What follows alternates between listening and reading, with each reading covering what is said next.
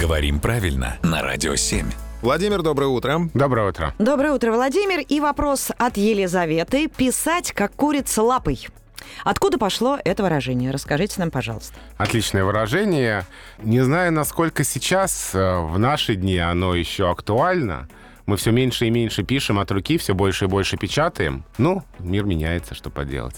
Но так говорят, да, так говорят о неразборчивом почерке, о каракулях. О, это про врачей. На самом деле далеко не у всех врачей плохой почерк. Это, конечно, уже вошло в мемы, но вот у нас, например, в тотальном диктанте много участников врачей с прекрасным почерком. Так что мы их тоже опровергаем. А, так может быть это только на рецептах так. А как раз э, то, что касается диктанта, там нужно писать разборчиво и красиво. Хотя есть участники, которые, правда, пишут как курица лапой. Почерки у всех разные. Но выражение связано с реальными наблюдениями над животными, над птицами, над курами.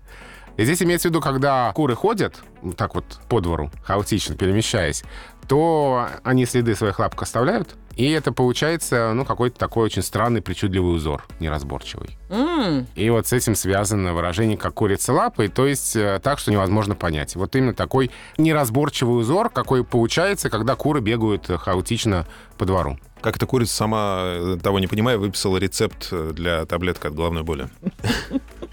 Спасибо большое, Владимир, разобрались. А, Все вопросы Владимиру Пахому можно отправлять, можно и нужно, на сайт radio7.ru в конверт.